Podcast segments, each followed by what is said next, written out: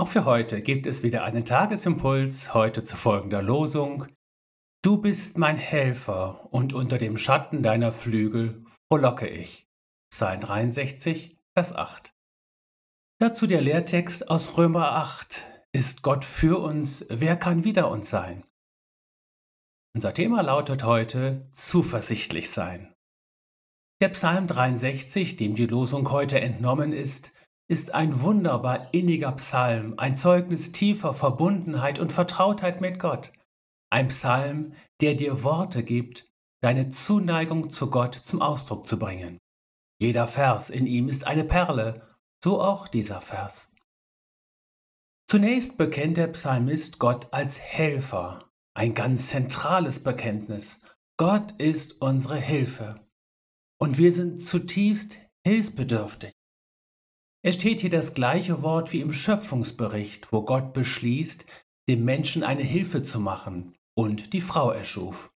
Das Wort Gehilfin an dieser Stelle ist übrigens eine Erfindung von Martin Luther.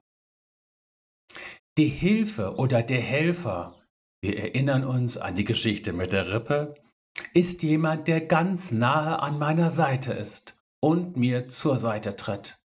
So ist Gott er, der über dem Himmel thront, steht dir zur Seite, um dir zu helfen bei allem, was du heute tust. Und jemanden als Helfer zu bezeichnen oder zu sagen, du bist mir echt eine Hilfe, ist das nicht ein Ausdruck der Wertschätzung?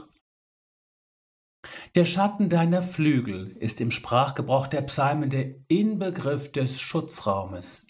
Ja, ohne den geht's im Leben genauso wenig wie ohne Hilfe.